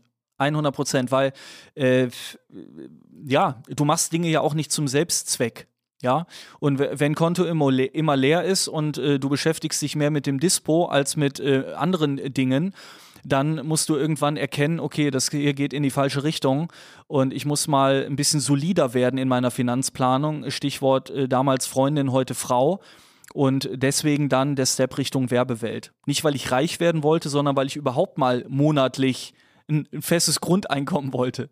Und äh, Bohemian Grove Music musstest du dann auflösen oder wie, wie lief das? Und äh, da kommt jetzt auch gar nichts mehr oder besteht das noch und du hast noch ein bisschen Einnahmen von den alten Sachen? Nein, nein, äh, mal eben auflösen ist ja in Deutschland mal gar nicht. Ne? Sondern man, Okay. man muss so einen Laden ja zwei Jahre offen halten und darauf warten, dass noch irgendjemand eine Rechnung schickt. Das war schon ein ganz schöner Hassel. Ähm, ich habe damals, wie gesagt, Lars rausbringen äh, dürfen. Urchandise haben wir ein Album gemacht. Ich hatte noch zwei Newcomer, Lucky Lux und Momo. Ähm, auch super cool. Momo war auch mal auf der Juice CD. Lucky Lux kommt kurioserweise auch aus Bietigheim-Bissingen. Und äh, ja, äh, wie wir inzwischen wissen, ist Bietigheim-Bissingen ein Mecker für potenziell äh, Superstar-Rapper. Und ähm, ja, aber wie gesagt, die Verkäufe sind ausgeblieben, die Finanzdecke ähm, wurde immer kleiner, immer kleiner, immer kleiner. Und dann habe ich irgendwann gesagt, komm, wir müssen das Ding auflösen. War natürlich irgendwie auch schade äh, für die Künstler. Äh, da gibt es nichts mehr. Ich habe die Rechte damals übergeben. Ähm, an Ganji kurioserweise. Ganji hat sich damals ähm, Lars angenommen mit Major Moves. Lars bringt ja auch heute seine Mucke über Major Moves raus und deswegen Ganji hat dann meinen Account bei Groove Attack äh, quasi noch mit übernommen und alles, was da irgendwie war, ist bei ihm. Kannst du da noch den Nachnamen sagen? Nein. du? Nee, ich kenne ihn auch nicht, deswegen dachte ich. Was? Nein, natürlich, natürlich. Ganji? Hat auch lange äh, Booking für Bushido und äh, Flair gemacht und ist ein sehr umtriebiger, äh, cooler, intelligenter Typ auf jeden Fall. Echt? Major Moves. Ich kenne ganz viele nicht, die, die du, äh, auch den Kollegen Jakobs und so, also da gibt es ja immer noch sehr viele kennenzulernen und zu interviewen auf jeden Fall. Ralf M. Jakobs, heute macht er zusammen mit Mo Banger Musik. Mit denen hatte ich auch irgendwie nie was zu tun. Also klar, Okay. wusste ich, aber irgendwie bin ich da nie reingekommen. Ich glaube, ich hatte dann schon mal vielleicht damals wegen Lyrics mal geschrieben, aber ich glaube, äh, Banger Musik war da nicht so der, der Draht. Savage und äh, David und sowas schon. Ja. Ja, die haben wir damals interviewt ähm, auf dem Catch a Fire in Ulm. Ah, nice. Kennst du ja. Also die Musikindustrie, die Hip-Hop-Industrie ist zwar eigentlich klein, aber du hast halt entweder mit den einen zu tun äh, und bist dann irgendwie in dieser wirklich auch mehr oder weniger Blase oder dann mit den anderen oder vielleicht kriegst du es auch irgendwann hin mit allen. Aber ich habe auch hin und wieder schon ähm, Leute aus dem Business getroffen und gesagt, ja, und dann habe ich mit dem und dem gesprochen. Und diese Person kannte wiederum die Business-Leute, die für mich so völlig klar waren, auch überhaupt nicht, weil die halt in, einer, äh, in einem anderen Bereich wieder war. Und das finde ich schon interessant. Das ist halt, ich meine, gut, Hip-Hop ist ja doch auch irgendwie riesig und alleine Khatars Camp und Goldman Music und so und wen die da einstellen und sowas. Also das ist, es wächst ja auch sogar. Von daher ist es schon ein bisschen unüberschaubares Feld, aber ich versuche es ja so peu à peu zu ergründen und äh, gerade eben auch Leute irgendwie reinzuholen, die ich noch gar nicht kenne. So wie dich zum Beispiel. Also ähm, ich habe selten Leute interviewt, die ich jetzt gar nicht in echt getroffen habe. Ich freue mich sehr. Vielen Dank für die Audienz. Aber wir sind noch gar nicht ganz am Ende. Ähm, also wir haben jetzt ja äh, diese Zeit vorbei eigentlich. Würdest du denn noch mal gerne Musik rausbringen? Würdest du gerne noch mal sowas wie Label oder sowas wie Künstlermanagement machen? Weil das ist ja auch eigentlich was, wo ich gedacht habe, ist das was, wo The Ambition ähm, dran interessiert wäre oder null? Künstlerberatung, weil zum Beispiel äh, Max Mönster von Universal und Ilke Ulosoy vom Bomber der Herzen haben jetzt ja auch äh, Künstlermanagement-Agentur gegründet und das wäre ja auch was, was ihr mit eurem ähm, Know-how durchaus machen könntet. Oder sagst du kategorisch, eigentlich nicht? Ich sage kategorisch eigentlich nicht, weil es uns die Unabhängigkeit nimmt. Und das ist ja unser größtes Asset. Ja, wir können unabhängig beraten, weil wir, uns ist relativ egal, ob du den Künstler oder die Künstlerin nimmst oder von dem Label oder jenem Label, sondern wir wollen die beste Lösung für dich als Unternehmen. So. Und wenn wir jetzt anfangen, ein eigenes Künstlerroster zu haben, dann sind wir natürlich dazu geneigt oder unterliegen immer dem Verdacht, unsere Künstler und Künstlerinnen zu bevorzugen. Und deswegen schließt sich das eine mit dem anderen aus. Ich persönlich, unabhängig von The Ambition, hätte große Lust auf Künstlermanagement, weil ich die Zeit sehr genossen habe und glaube, da auch immer noch einiges ähm, beitragen zu können mit meinem Know-how und meiner Energie. Aber Stand jetzt ist äh, da nichts geplant und passt, wie gesagt, auch nicht zu The Ambition. Wen würdest du gerne managen? Boah, könnte ich dir so ad, hoc gar nicht, gar nicht sagen. Also ich, ich, ich frotzel immer mit Lars, dass wir auf jeden Fall noch ein Black Book 3 vor uns haben und äh, da wir immer noch Unfinished Business äh, besteht. Aber äh, du, es kommen ja tagtäglich neue Künstler dazu. Es ist ja ähm, Wahnsinn. Von dem her, ich bin da jetzt gar nicht so den oder den oder den, sondern keine Ahnung. Einfach, worauf ich Bock habe und wo ich merke, da ist Energie und Potenzial. Okay, also ist äh, noch nicht äh, eine E-Mail im Entwurffach bereit, um abgeschickt zu werden. Nein, nein, weit davon entfernt. Aber was wir machen, vielleicht äh, ergänzend dazu, wir arbeiten ja nicht nur für Unternehmen, sondern auch für Labels und Künstler. Meint, wenn sich Labels und Künstler damit beschäftigen, mit welchen Marken könnten wir kooperieren, welche Produkte könnten wir kreieren, dann kommen wir auch rein und entwickeln das gemeinsam. Ja, das heißt, wir arbeiten jetzt nicht nur äh, für Mercedes und suchen für die die richtigen Künstler raus, sondern wir arbeiten auch zum Beispiel mit Groove Attack und überlegen uns, Mensch, was könnten wir denn für die oder den gemeinsam bauen? Ist für uns genauso spannend. Ähm, vielleicht auch nochmal eine interessante Frage für ähm, KünstlerInnen, die das gerade hören und die vielleicht nicht 100.000 Follower haben. Gibt es da eine, eine Möglichkeit, keine Ahnung, ich habe jetzt äh, 10.000 und auf euch zuzugehen und zu sagen, ich wäre bereit, mit irgendwelchen Marken zusammenzuarbeiten? Schwierig tatsächlich, ähm, weil Reichweite letztendlich schon auch ein gewichtiges Argument für Marken ist. So. Mhm. Ähm, was nicht bedeutet, dass man nicht Formate kreieren kann, in denen auch Newcomer ihren Platz finden. Ja, nur wäre das dann eher ein Format mit mehreren Künstlerinnen und Künstlern und weniger auf eine dann geringe äh, oder weniger bekannte Künstlerin zugeschnitten. Okay, also geht es schon eher um Impact. Impact. Und Impact äh, drückt sich halt auch durch Reichweite aus. Nicht nur, ja, es geht jetzt nicht nur darum, äh, mit Leuten zu arbeiten, die 5,4 Millionen Follower bei Instagram haben, ähm, sondern äh, gerne auch weniger, 50.000, 70.000, 100.000, ja. Da kann man ja auch Impact haben. Teilweise ist sogar der Impact bei dieser Größenordnung höher, weil die Identifikation nochmal eine andere ist und, und der Kreis ein bisschen enger. Deswegen sind gerade Künstler, die so kurz vor dem Tipping Point irgendwie stehen, Mako zum Beispiel, ich weiß nicht, ob du Mako auf dem Schirm hast, finde ich todesinteressant, ja, ist aber halt auch noch nicht jetzt irgendwie Major, Major, aber ähm, total charismatisch, äh, in, in, macht spannende, geile Mucke und ist genau in dieser Größenordnung. Deswegen, Mako wäre safe ein Typ, ähm, mit dem ich gerne arbeiten würde.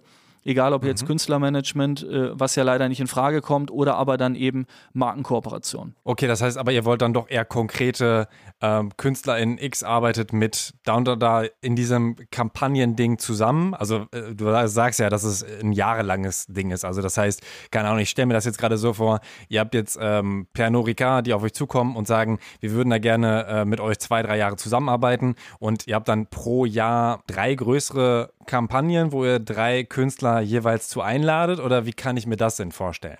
Weil ich habe jetzt auch gedacht, dass es ja eine Möglichkeit wäre, du, ähm, und das machen ja auch Agenturen teilweise, also gerade dieses Influencer-Agenturen und Mikroinfluencer, dass du zum Beispiel eben auf die Masse gehst, dass du sagst, wir haben jetzt einfach 100 Leute, die Musik machen, die 10.000 Follower haben und wir binden die alle mit ein. Nee, das ist, das ist nicht unser Weg tatsächlich. Also erstmal müssen wir nochmal einen Schritt zurückgehen mhm. und äh, feststellen, Hip-Hop ist nicht gleich Rap. Das heißt, wir denken ja nicht nur im Rap-Kosmos nach, sondern generell in der Kultur. Das heißt Kunst, Kunst, Tanz, Fashion und Musik.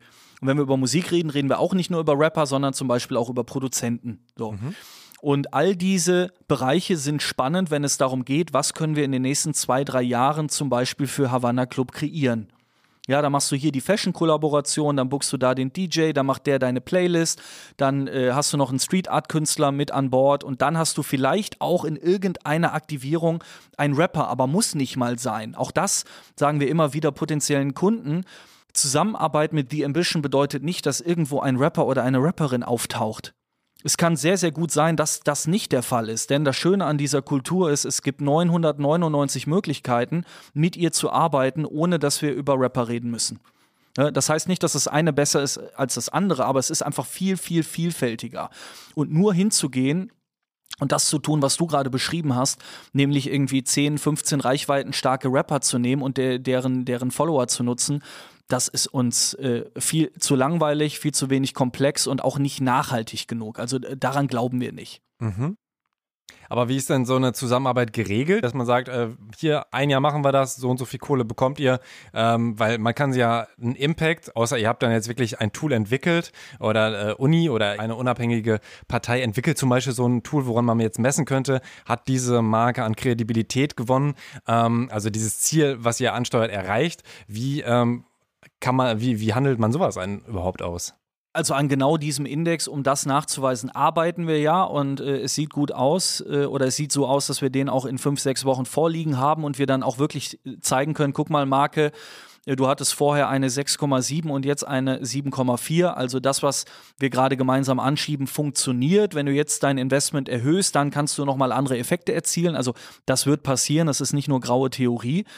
Und in der Praxis ist es so, dass wir Budgets genannt bekommen, die dann natürlich nicht nur für uns sind, sondern für Produktion, für Media und alles, was dazugehört. Ne? Mhm. Und wir geben dann Empfehlungen ab, wie man diese 1,2, 1,7, 2,4 Millionen Euro oder vielleicht auch nur mal 350.000 Euro so aufteilt und über das Jahr verteilt, dass es Sinn macht. Und dann sagt man, pass auf, nimm doch 20, um was mit dem Künstler zu machen, mach doch mit 30 da eine Party und so entwickelt sich das Ganze dann. Mhm, okay. Es darf aber nicht random werden, ne? Das, ähm, wenn ich sage, mach doch mal hier einen Künstler und da eine Party, dann soll das nicht wahllos klingen, sondern wichtig. mach doch mal eine Party. Ja, genau, mach doch mal eine Party. Nein, wir haben das Milieu Grounds und ein, ein relativ starres und klares Setup an Kollaborationsmöglichkeiten. Und das ist halt super wichtig. Auch das ist etwas, was wir unserem Kunden Pernod Ricard mitgegeben haben. Die haben zum Beispiel für die Marke Havana Club mal mit einem Kevin Cold und dann mit Capo gearbeitet.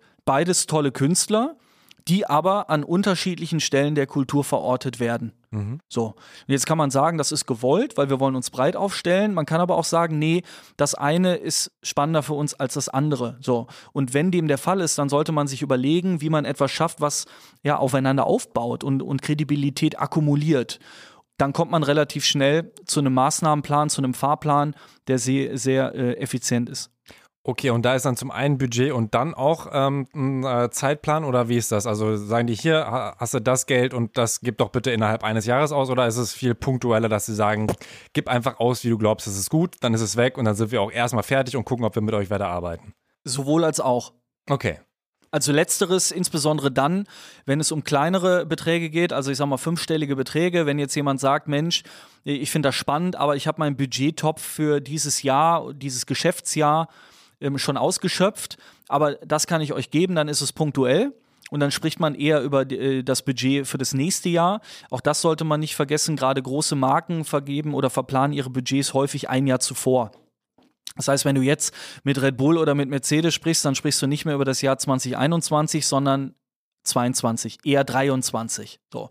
Und ähm, von dem her, es hat ja auch niemand darauf gewartet, dass wir im Januar mit The Ambition an den Start gehen, um mhm. uns dann im Februar ähm, die Schubkarren voll Gold auf den Hof zu schieben. Von dem her, wir sind gerade im wir reden mit allen Modus, wir evangelisieren, wir zeigen Möglichkeiten auf, wir stellen erste Sachen in Schaufenster, aber richtig, richtig los im Sinne von, hier wird jetzt alles abgebrannt, ist dann halt nächstes Jahr der Fall.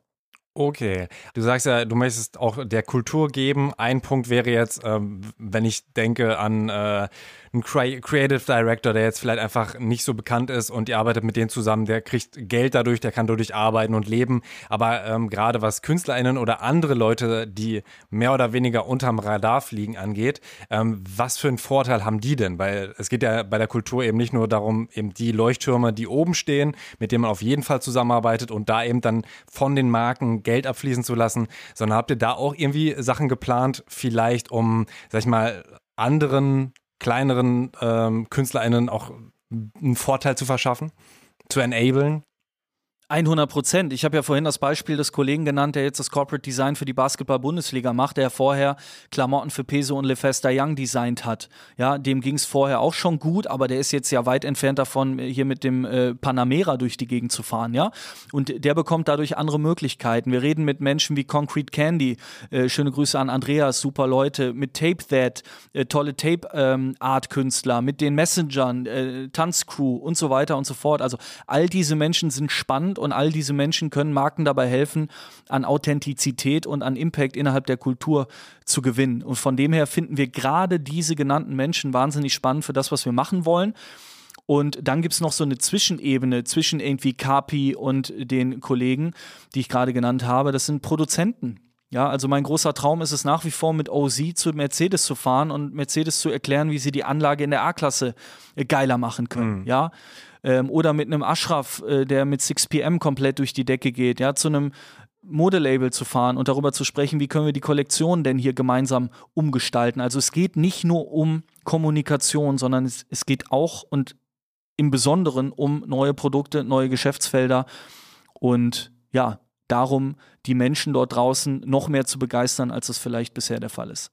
Ihr seid jetzt seit knapp einem halben Jahr am Start. Wie ist denn dein Rückblick? Äh, ja, es werden jetzt bald fünf Monate tatsächlich. Ähm, wir sind am 11. Äh, Januar war es, glaube ich, äh, an die Öffentlichkeit gegangen.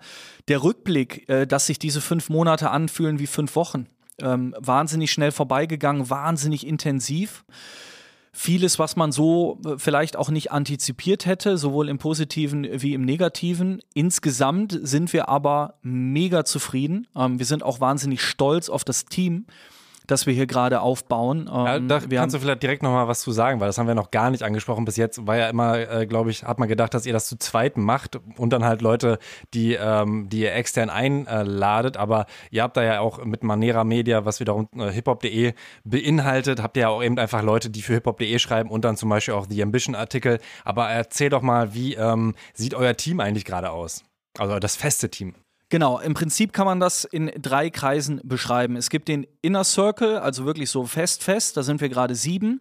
Dann gibt es den erweiterten Inner Circle, da sind wir 15. Und dann gibt es den großen Circle, da sind wir 30. Mhm. Und dazu gehören dann eben auch die Kolleginnen und Kollegen von hiphop.de, die entsprechenden Redakteurinnen und Redakteure, die für ihre Fachbereiche Fashion, Musik, Street Art, Street Dance Expertinnen und Experten sind. Und das ist für Tobias und mich Gold wert, denn äh, Tobias ist 37, ist, ich bin 35, wir sind den ganzen Tag am Arbeiten, äh, wir haben einfach nicht mehr die Zeit, tagtäglich vier, fünf, sechs Stunden auf YouTube zu verbringen, uns alles im Netz anzusehen. Wir brauchen einfach Menschen, die uns mit neuen Impulsen aufladen. Von dem her ist das ein großartiges Setup und wir bekommen auch wahnsinnig viel ähm, zurück von diesen Menschen, ja, ähm, weil wir immer wieder hören, dass The Ambition eigentlich genau die Company ist, auf die sie gewartet haben, ja, dass sie eben ihre Passion und dieses Knowledge, das sie über die letzten Jahre aufgebaut haben, jetzt dann auch zu Geld machen können und eben nicht mit Ende 20, nachdem man ein bisschen rumgespielt hat in der Hip-Hop-Kultur, dann plötzlich doch zur Bank oder zur klassischen Werbeagentur oder zur Unternehmensberatung muss. So wie du es mal musstest. So wie ich es mal musste, genau. Ja, und das ist auch mein Lieblingsbeispiel. Und das äh, postuliere ich hier auch intern immer wieder. Ich möchte, dass ihr nicht meinen Weg gehen müsst, dass man mal ausweicht, um dann die, die, die Kohle zu verdienen, sondern äh, wenn ich mir wirklich was wünschen darf, dann, dass wir euch allen ermöglichen, das von Beginn an so zu kombinieren, dass ihr auch ein schönes Leben äh, haben könnt, ähm, finanziell. Und äh, von dem her, das funktioniert großartig. Wir bekommen da wahnsinnig viel zurück. Und ähm, ja, wir sind guter Dinge. Es war sehr kräftezehrend, deswegen bin ich auch echt platt und versuche mich in die Sommerferien zu retten. In den ersten beiden Augustwochen habe ich mal zwei Wochen frei. Mhm. Aber es macht auch unglaublich viel Spaß. Und ähm, gibt es noch ähm, Platz bei euch? Kann man sich bewerben und muss dann den 50 Hip-Hop-Quiz-Fragen, äh, muss man sich denen dann stellen, wie du erzählt hast, was Toxic zusammengestellt hat. Und wenn man keine Ahnung von, von äh, Hip-Hop hat, dann wird man schon wahrscheinlich ausgesiebt. Äh, Toxic ist der Endgegner. Ja, ich muss immer wieder lachen, ähm, mit was für Fragen er um die Ecke kommt. Wirklich also, mega. Hast du ein Beispiel? Ach, ey, keine Ahnung. Äh, nenn mir die Titel aller Mob Deep Alben. Boah, ja? okay. Ja, genau. Äh, so, also er ist wirklich der Professor und äh, aber davor muss keine Angst haben. Letztendlich geht es doch nur darum festzustellen, ist jemand Hip Hop oder ist er nicht Hip Hop. Ja, deswegen musst du nicht alle Mob Deep Alben kennen, aber du musst schon irgendwie schon von Mob Deep gehört haben. Ja, mhm. und wenn man Dipset sagt, sollte auch an irgendeiner Stelle irgendwas klingeln, äh, genauso wie es gut wäre, mal drei Newcomer aufzählen zu können, ja, oder einfach auch mal eine Anekdote aus seinem Leben zu erzählen. Auf welchen Konzerten warst du, auf welchen Festivals warst du, was für Klamotten trägst du, warum trägst du die, welche Webseiten besuchst du, und, und, und, und, und. Und natürlich auch Diversität ist uns super wichtig, weil Diversität, du hast es irgendwann im Verlauf dieses Podcasts mal angesprochen, ist nicht gerade etwas, womit Tobias und ich punkten können, weil wir sehen aus wie eineigige äh, Zwillinge, ja, weiß, Glatze, Bart, richtige Allmanns mhm. und, und damit natürlich auch nur zu einem sehr begrenzten Teil irgendwie äh, äh Culture, Culture, Culture. Entsprechend sind wir da auch sehr äh, hinterher, uns divers aufzustellen. Ja, wie bin ich drauf gekommen? Was war deine Frage? Ich habe den man Faden sich noch verloren. bewerben kann. Ob Ach so, ob man sich bewerben kann. Äh, man kann sich grundsätzlich immer bewerben. Das Schöne an so einem Startup ist ja, dass in fünf Wochen so viel passiert wie woanders in fünf Jahren. Das heißt, Stand jetzt, 9.6., habe ich keine Stelle für dich. Das kann aber morgen, übermorgen anders sein. Ne, das hat viel damit zu tun, dass wir äh, das ganze Ding bootstrappen und jeden Euro, den wir einnehmen bzw. umsetzen, auch wieder in neues Personal umlegen. Das heißt, es wächst nicht der Paycheck von Tobias und mir, sondern es werden neue Stellen geschaffen. Mhm. Und äh, von dem her, wenn morgen jemand anruft und oder einer der vielen Marken, eine der vielen Marken, mit denen wir in den letzten Wochen gesprochen haben, uns morgen die Zusage geben, dann kann es plötzlich sein, dass ich drei neue Leute brauche.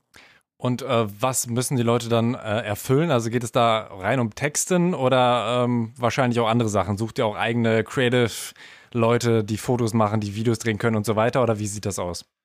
Nee, das ja genau nicht, mhm. ne? weil da wollen wir ja die Menschen aus der Kultur mit an den Tisch holen. Das würde sich ja konterkarieren. Also wir wollen keine Artdirektoren und Texter hier. Okay sondern wir arbeiten dann mit den Menschen dort draußen. Das heißt, bei uns geht es im Schwerpunkt um Beratung, um Strategie und um Konzeption. Das sind so die drei Bereiche. Ähm, da suchen wir immer wieder entsprechende Talente und du brauchst nicht nur den Skill in dem jeweiligen Fachbereich, also Beratung, Strategie und Konzeption, sondern du brauchst eben auch Skill äh, in der Kultur. Ja, also du brauchst schon irgendwie einen Schwerpunkt. Kennst du dich gut mit Fashion aus? Kennst du dich gut mit Rap aus? Ja, bist du Tänzer, Sprayer? Da muss schon irgendwie ein bisschen mehr kommen, als nur ich äh, weiß, wie Scrum funktioniert. Verstehe. Also der The Ambition Inner Circle, äh, der zum Beispiel auch mit den Hip-Hop.de-Leuten ausgefüllt ist, die zum Beispiel die Texte schreiben, das ist jetzt nicht, was ihr noch zusätzlich sucht, das ist schon quasi abgehakt, sondern es geht wirklich darum, euren Job, den ihr jetzt gerade zu zweit macht, äh, quasi immer weiter aufzuteilen. Ja, absolut. Okay. Genau. Also das Magazin, das The Ambition Magazin, wird von Alina und Till befüllt. Äh, zwei tolle ähm, Menschen aus dem hiphop.de Team und da würden wir uns jetzt nicht weiter verstärken. Okay, gut, dann würde ich noch zu den ähm, abschließenden Fragen kommen. Erstmal, was wünschst du dir für The Ambition? Ich wünsche mir solides Wachstum, das es uns ermöglicht, vielen Menschen ja, von der Kultur leben lassen zu können. Sehr kryptisch ausgedrückt, aber ich hoffe, du weißt, was ich meine. Ähm, ich wünsche mir Internationalisierung, denn das ist auch ein ganz wichtiger Punkt neben Diversität, ähm, dass Hip-Hop nicht nur in Deutschland stattfindet oder nicht nur im Dachraum, sondern ähm, ja, natürlich in den USA, natürlich in England, natürlich in Frankreich, aber auch in Asien.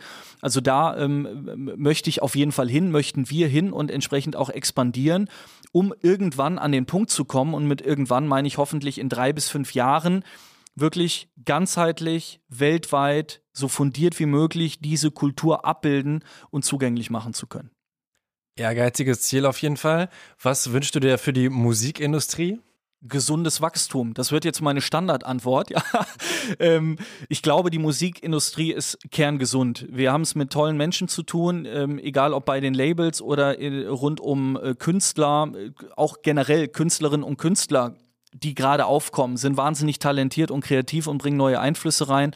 Von dem her wähne ich diese Industrie auf einem guten Weg und würde da an der Stelle nur sagen, weitermachen. Und was wünschst du dir für dich? Dass ich häufiger mal zufrieden bin mit dem Erreichten und mit meiner eigenen Leistung und mich auch mal über Erfolge freuen kann. Denn das ist so ein bisschen das, was äh, fehlt. Ähm, und was ich immer wieder merke, ne, wenn ich Freitagabends fix und fertig nach Hause komme und mich ins Wochenende rette und dann all die äh, schönen Dinge der Woche durchgehe und feststelle, Mensch, du hast ja an keiner Stelle mal ein Bier aufgemacht oder dich gefreut oder warst mal zufrieden. Und äh, ich glaube, oder nicht nur ich glaube, ich weiß, dass es viel, viel, viel gesünder ist, das Glück im Weg zu sehen und nicht nur im Ziel. Und das wünsche ich mir für mich, dass ich das Glück mehr im Weg sehe und nicht nur auf ein Ziel hoffe, das man dann wahrscheinlich vermeintlich auch nie erreicht. Das sind doch noch weise Worte zum Ende. Ja, ich hoffe. Ich werde dann berichten, ob das geklappt hat. Also in fünf Jahren Live-Schalte, du und ich, ich in Tokio, weil dann mittlerweile halt äh, The Ambition Japan am Start ist. Hm. Und dann kann ich dir berichten, ob das funktioniert hat und dann nochmal 20 Jahre später als Rentner. Genau, mit 55. Wenn du nicht noch was sagen möchtest, dann bin ich durch. Nein, ich möchte mich nochmal bedanken. Ich freue mich wirklich hier zu sein. Äh, toll, dass das funktioniert hat. Schöne Grüße an alle äh, lieben Kolleginnen und Kollegen, die mit uns gemeinsam äh, die Kultur nach vorne bringen. Und ich hoffe, dass wir uns nach Covid dann alle auch mal wieder häufiger sehen in Hamburg, in Berlin, in München, aber natürlich auch im wunderschönen Düsseldorf und uns viel austauschen, ja, äh, denn das ist uns auch sehr, sehr wichtig. Wir sind da sehr inklusiv unterwegs und suchen ganz bewusst den Austausch und wollen hier nicht unser äh, kleines eigenes Süppchen kochen. Von dem her, Open Door Policy, kommt alle vorbei, wir kommen vorbei, lass uns gemeinsam den Kuchen größer machen. Das klingt doch schön. Philipp, vielen Dank. Gerne, danke dir. Zusammenarbeit statt Ellenbogen, das wünschen sich eigentlich alle Thematakt-Gäste. Ich tue auch mein Möglichstes, deswegen schreibt mir eure Fragen gerne per Insta at thematakt oder an tobias.thematakt.de. Das Interview mit Philipp Böndel war spannend, weil ich das Thema interessant finde und mir selbst jetzt nicht viele Wege einfallen, Hip-Hop mit Marken zusammenzubringen, ohne dass einer der Kooperationspartner an Coolness verliert. Aber ich bin gespannt, ob es The Ambition glückt. Philipp Böndel kannte ich bis jetzt nur von Fotos und LinkedIn und hätte ihn ganz anders eingeschätzt. Auf den meisten Fotos guckt er aber auch so unfreundlich. Ich finde es auf jeden Fall schön, dass er Dinge klar anspricht. Ob die Zusammenarbeit von Milka und Nimo oder eben Azad und Lidl, das ist immer sehr hilfreich, um das, worüber wir reden, greifbar zu machen. Wenn man dann immer nur irgendwie ausweicht oder Metaphern findet und nicht ganz klar benennt, welche Beispiele man gut oder schlecht findet, finde ich es immer sehr schwer zu verstehen, was eine Person wirklich meint oder gut findet. Und dann ist es halt auch schwieriger zu lernen. Damit ich nicht auch bald in der Werbeindustrie arbeiten muss, unterstützt Thematakt unter paypal.me slash thematakt oder unter thematakt.de slash spenden. Geht auch über Patreon oder Steady. Ganz wichtig aber, folgt dem Podcast überall, wo es Podcasts gibt, um die nächste Folge nicht zu verpassen. Dann ist Regisseurin und A&R Terry Elmer zu Gast und redet über die Zusammenarbeit mit Aisha Vibes, Jan Delay, Rammstein und ganz viel mehr, wie man gute Videos drehen kann und wie man in der Musikindustrie erfolgreich werden kann. Wenn ihr euch für die Musikindustrie interessiert, dann abonniert auch gerne den Thematakt Newsletter unter thematakt.de slash newsletter. Insbesondere wenn euch die Zusammenarbeit von Marken und Hip-Hop interessiert, dann kann ich euch auch natürlich den The Ambition Newsletter empfehlen. Der ist auf Englisch, ist kurz, ist aber alles gratis. Ihr könnt euch auch im Archiv alle Artikel durchlesen. Ich sammle da auch immer wieder gute Inspiration für mein Musik-Business-Update. Das erscheint immer den ersten Freitag im Monat hier im Thematakt Podcast. So, mein Name ist Tobias Wilinski. Vielen Dank fürs Zuhören und bis bald. Thema Takt, der Hip-Hop Business Podcast mit Tobias Wilinski.